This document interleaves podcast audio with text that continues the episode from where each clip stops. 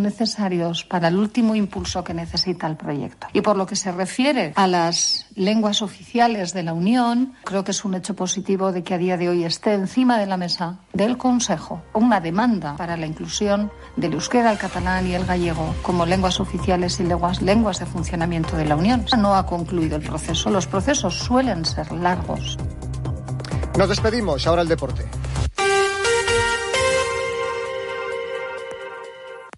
Onda Cero.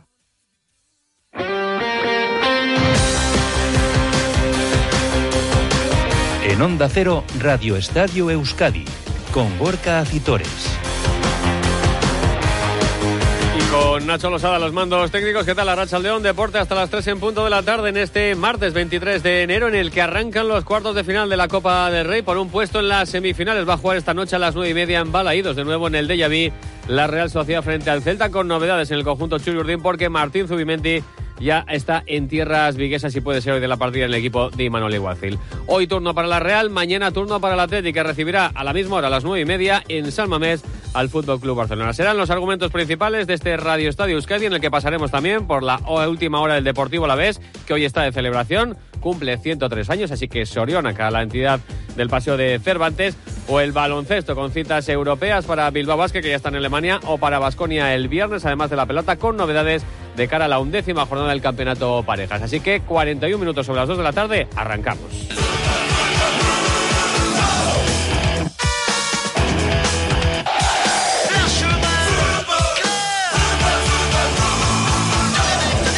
El fútbol nos lleva precisamente a la anteúltima parada de esta Copa del Rey, de esta edición, donde la Real Sociedad quiere seguir saboreándola y alcanzar las semifinales. Para ello, Íñigo Taberna, ¿qué tal la Rachaldeón?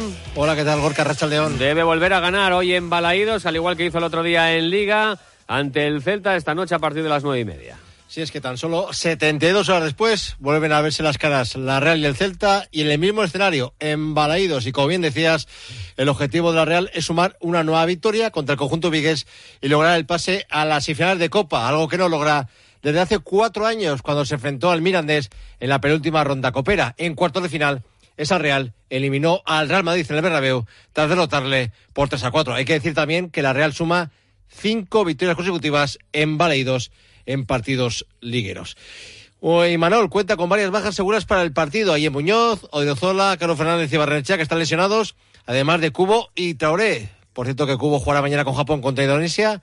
En la Copa de Asia, mmm, Traoré lo hará con Malí mañana contra Namibia en la Copa de África. Y el que está disponible y apunta a titular es Martín Zubimendi, que ayer eh, viajó de incógnito a Vigo.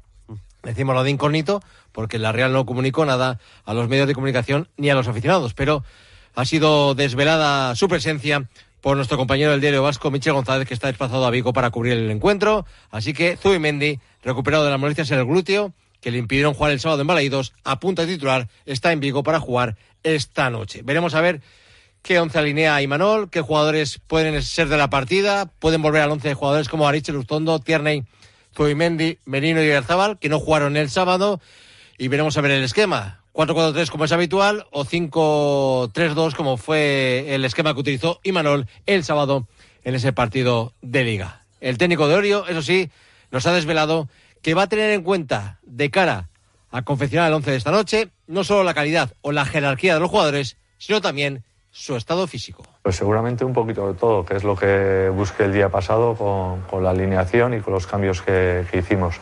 Entonces, eh, lo que he dicho, eh, es verdad que todos quieren y eso es importante, pero bueno, eh, alguna vez os lo he dicho, ¿no?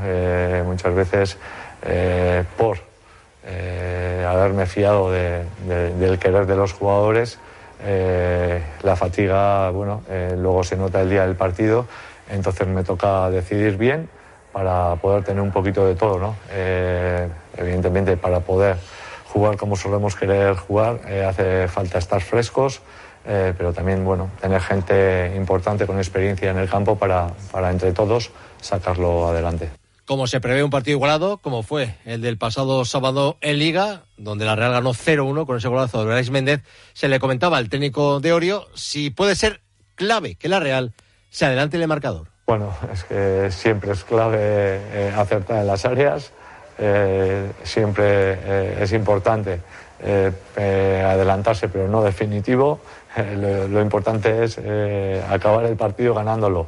bueno, se dan muchas circunstancias en las que hay equipos en los que se ponen perdiendo y son capaces de remontar, ¿no? O al revés. Entonces, lo importante es el global del partido. Claro que es, es lo, que, lo, que, más importante, evidentemente, es aparte de ser tú dominador o, querer hacer lo que o hacer lo que tú quieres, sobre todo cuando generas en área, estar acertado, porque es donde se deciden los partidos. Y también se le comentaba la ilusión que ha generado esta eliminatoria en el entorno realista. Dice Manol que la ilusión en el equipo siempre ha estado presente. Bueno, creo que no solo en esta eliminatoria, ¿no? Seguramente en esta eliminatoria algo más, porque cada vez está más cerca la final. Pero yo creo que, siempre hemos, eh, desde que yo estoy o me he hecho cargo del primer equipo, le he dado mucha importancia a la Copa. De hecho, bueno, conseguimos una. Eh, siempre hemos estado ahí, siempre hemos peleado eh, y bueno, y esta no ha sido diferente, ¿no? Entonces, lo que sí cambia es que cada vez está más cerca, ¿no? y si pasamos esta eliminatoria, pues eh, estaríamos en las semifinales. Entonces, evidentemente, la ilusión tanto de los aficionados como del propio equipo ha aumentado. Pero bueno, eh, nos lo hemos tomado muy en serio desde el inicio. Y, bueno, y aquí estamos eh, a falta de nada. Y en el Celta, Benítez tendrá las bajas de Aido y Chervi por lesión y de Bamba, que está disputando la Copa de África. También es difícil de pronosticar qué once va a alinear el técnico maileño. Puede que un once parecido al de la última eliminatoria que opera la que superó al Valencia en Mestalla en octavos de final. Un Benítez que habla de las ventajas que tiene su equipo de cara al partido esta noche. Muchos factores a favor, que sería campo, público, ilusión, eh, motivación, todo eso lo tenemos. Ahora hay que eh, disputar en el campo y ver qué es lo que pasa.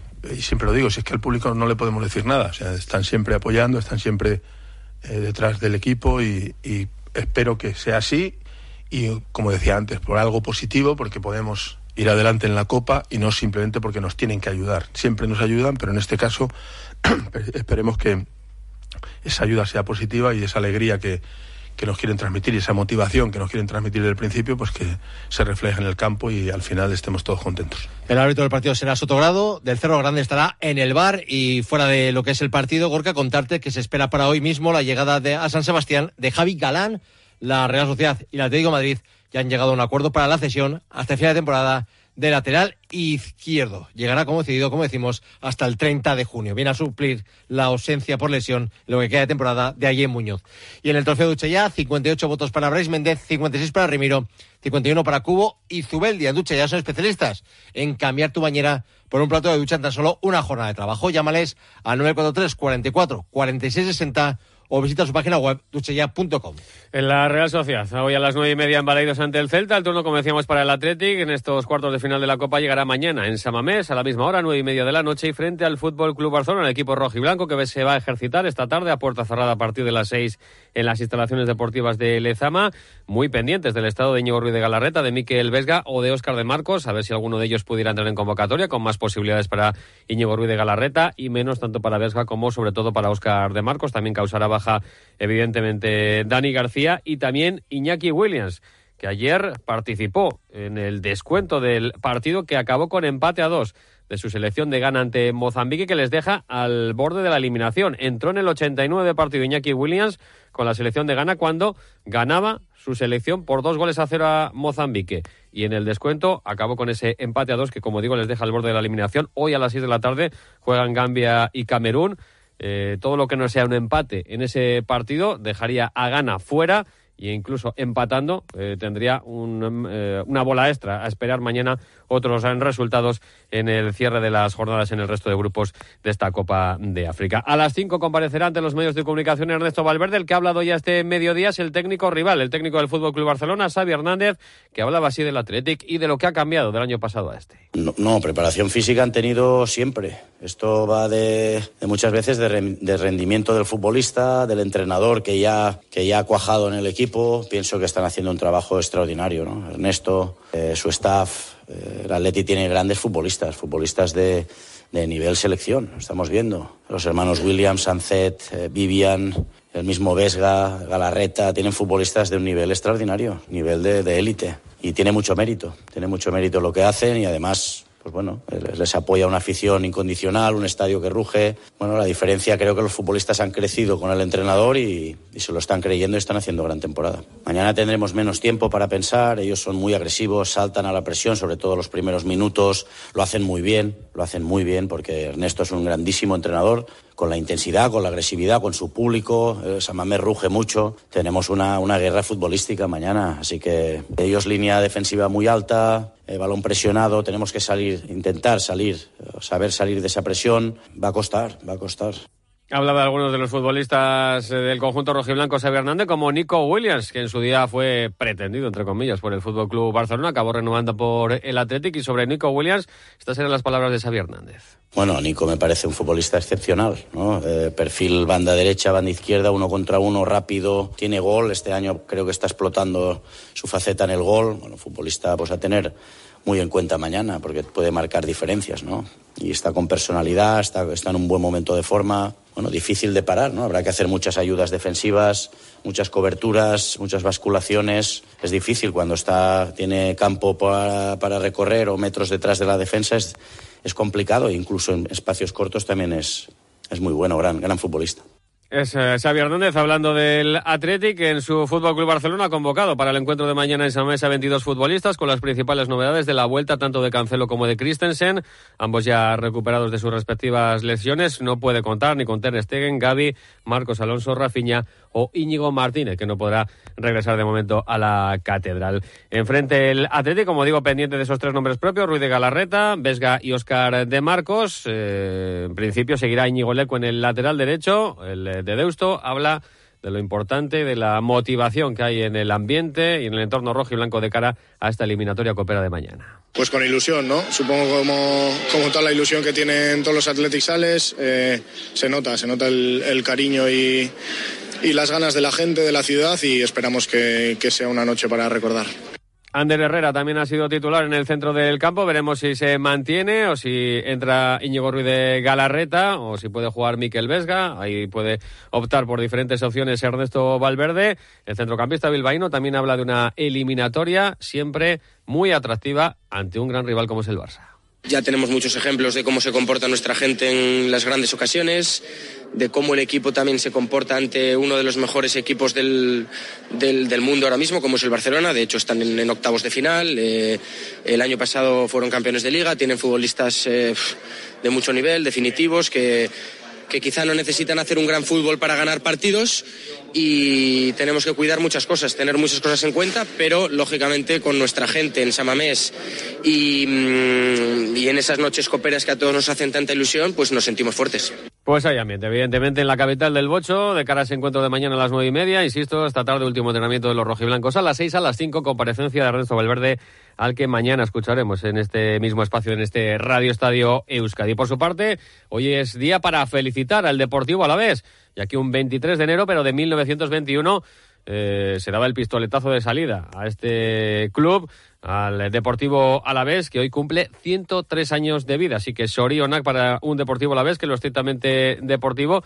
eh, ha entrenado esta mañana preparando el compromiso que el próximo viernes otra vez en viernes, sí, tercero consecutivo, le va a medir en este caso fuera de casa en los Juegos del Mediterráneo ante la Almería, en un encuentro donde los babazorros van a tratar de dar continuidad a esa buena racha de resultados que están exhibiendo en las últimas jornadas. Y es que tras la victoria del pasado viernes en Mendizorroza ante el Cádiz, los de Luis García Plaza aventajan ya y en ocho puntos al descenso y quieren seguir aumentando esa distancia contra un rival directo como es evidentemente el colista de la clasificación de la primera división, el Almería. Las únicas bajas van a ser las de Apcar y Oguano que siguen en la Copa de África. Oguano, por cierto, ayer disputó todo el encuentro con Guinea en la victoria 4-0 ante Costa de Marfil que clasifica como primera de grupo a la selección guineana. El guardameta Babazorro recibió una cartulina amarilla pero dejó su portería a cero. Por su parte, la Marruecos de Apcar juega mañana miércoles a las 9 de la noche y frente a Zambia el último partido de esta primera fase, pero también va a seguir eh, viva en, el, eh, en esta Copa de África en el torneo. De vuelta al Alavés, nos esperan apenas cambios en el once inicial de Luis García Plaza, teniendo en cuenta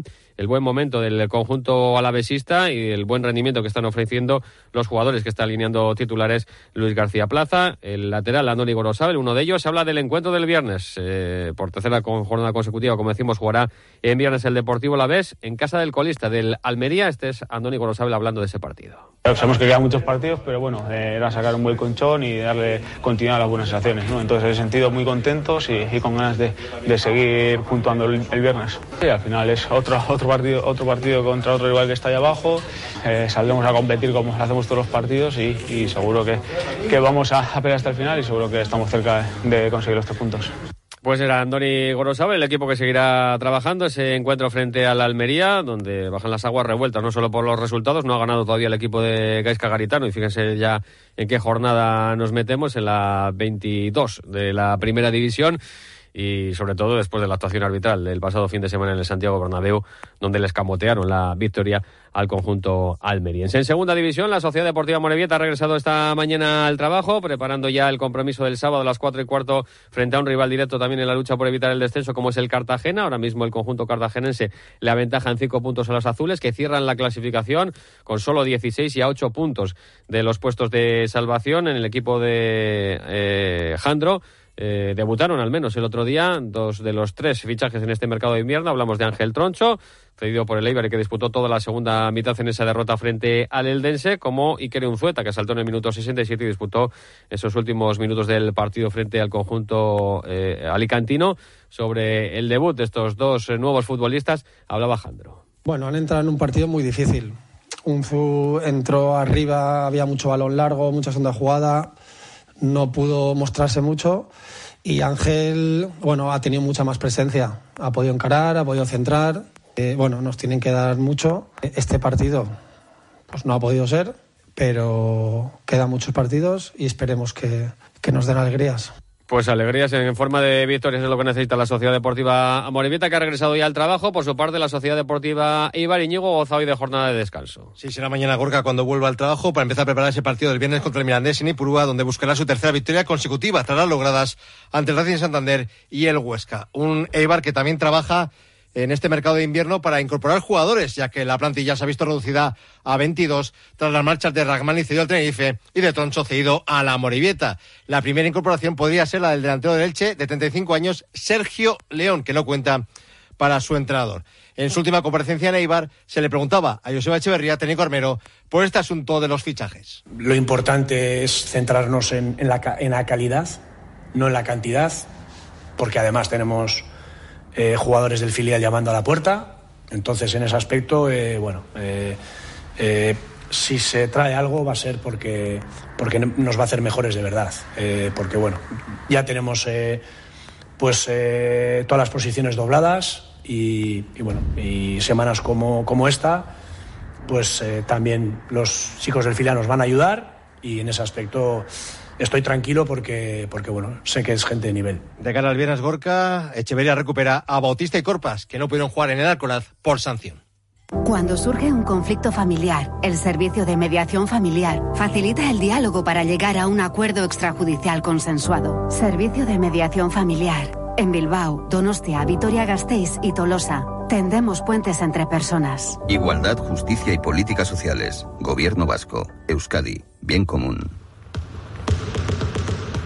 En baloncesto, Bilbao Vázquez eh, ya se encuentra en tierras alemanas para jugar mañana la penúltima jornada de esta segunda fase de la FIBA Eurocup en eh, tierras alemanas, como decimos, frente al Göttingen. De momento se mantiene invicto el equipo de Llama Ponsarnau con nueve victorias en los nueve encuentros que ha disputado hasta la fecha y un triunfo mañana le daría la clasificación matemática eh, a falta de una jornada para los cuartos de final de la competición europea, por lo que entiende Jaume Ponsarnau que es un gran premio, pero que hay que respetar al rival al Göttingen. Ah, ahí hay un premio importante, ¿no? Porque de conseguir esta clasificación ya sería un paso importante. Pero bueno, vamos a respetar al máximo al rival. El rival es un rival que para nosotros es incómodo, que tiene pues mucha polivalencia, que encuentra mucho triple de sus pivots, por ejemplo y eso a nuestra defensa pues le complica un poco, ¿no? Vamos a intentar hacer el mejor partido que podamos, eh, no solo por el premio, sino también por el compromiso que tenemos y a ver si vamos haciendo pasos hacia adelante. El turno para el Vasco en Euroliga llegará el viernes a las ocho y media frente al Valencia Base con la baja de Chioza, que sigue estando lesionado. Además, Malta Alberdi, la escolta del Lointe Garnica, sufre un esguince de grado 2 en el tobillo derecho después de las pruebas que la que ha sido sometida tras esta lesión este pasado fin de semana. Les contamos también que el Bildad de Bilbo de baloncesto de silla ruedas se enfrentará al Gran Canaria en los cuartos de final de la Copa del Rey, en la que los bilbaínos defienden el título tras el sorteo realizado en la jornada de ayer.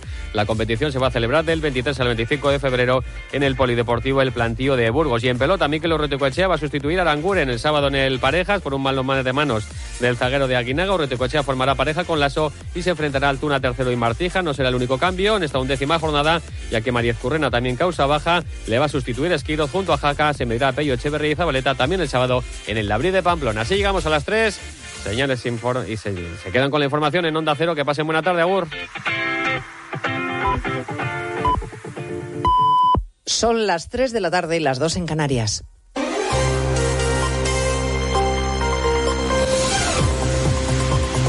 Noticias en Onda Cero.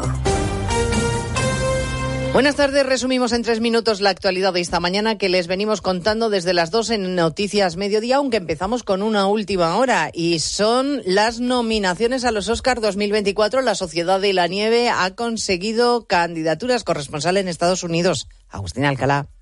Juan Antonio Bayona ya puede vestirse de smoking porque su Sociedad de la Nieve ha sido seleccionada como una de las cinco aspirantes a obtener el Oscar a la mejor película en lengua extranjera en esta 96 edición de las estatuillas doradas que se entregarán en Hollywood el próximo 10 de marzo. Además de esta nominación, la película española ha sido también seleccionada en la categoría de maquillaje y peluquería por el trabajo realizado por Ana López Pucherver, David Martí y Montse Ribé. También ha sido nominado el bilbaíno Pablo Berger por mejor película de animación por Robot Dreams y Oppenheimer ha sido la película que ha recibido más nominaciones con 13. Ese ha sido el resumen de la ceremonia que acaba de terminar. Para nosotros, la Sociedad de la Nieve y Robot Dreams nominadas al Oscar. Más allá de la ficción, tenemos la realidad que va cumpliendo etapas. La ley de amnistía va superando trabas. El independentismo puede estar un poquito más contento que ayer porque el PSOE ha concedido alguna cosa más. sus socios y los socialistas han blindado a Tsunami y los CDR al excluir de la amnistía solo los delitos de terrorismo que persigan una violación grave de derechos humanos. Todo lo demás terrorismo con o sin sentencia firme quedará amnistiado. Lo ha dejado muy claro el ministro Bolaños. Ya no tendrá que ver con eh, las sentencias firmes. Ahora los parámetros que se utilizan para valorar los jueces y tribunales en nuestro país, para valorar la exclusión del terrorismo, no es si existe o no sentencia firme, sino es si se adecua a la directiva europea, si se adecua al convenio europeo de derechos humanos y de libertades fundamentales y si es una violación grave de esos de ese convenio y de esa directiva. El PP lo califica de humillación. La portavoz de Interior, Ana Vázquez, se pregunta qué pasaría si los terroristas tuvieran otros apellidos que no fueran catalanes. Van a amnistiar ahora los delitos de terrorismo en Cataluña. Es decir, le voy a poner un ejemplo. Si los que tenían los bidones preparados para atentar, en vez de llamarse con ocho apellidos catalanes, se apellidase, por ejemplo, o se llamase Hassan, hoy estaría en la cárcel todavía. Y en cambio ustedes los van a amnistiar. Esa es la diferencia que no tienen apellidos catalanes. Entonces, cuando hable de racismo, piense que están haciendo ustedes. ¿eh? Protagonismo también hoy muy a su pesar para otro ministro, especialmente cuestionado el de Interior, pese a la sentencia del Supremo que ha dejado claro que se incumplió la ley en la devolución de los menores no acompañados en Ceuta. El ministro Marlasca mantiene lo contrario, que se hizo lo correcto.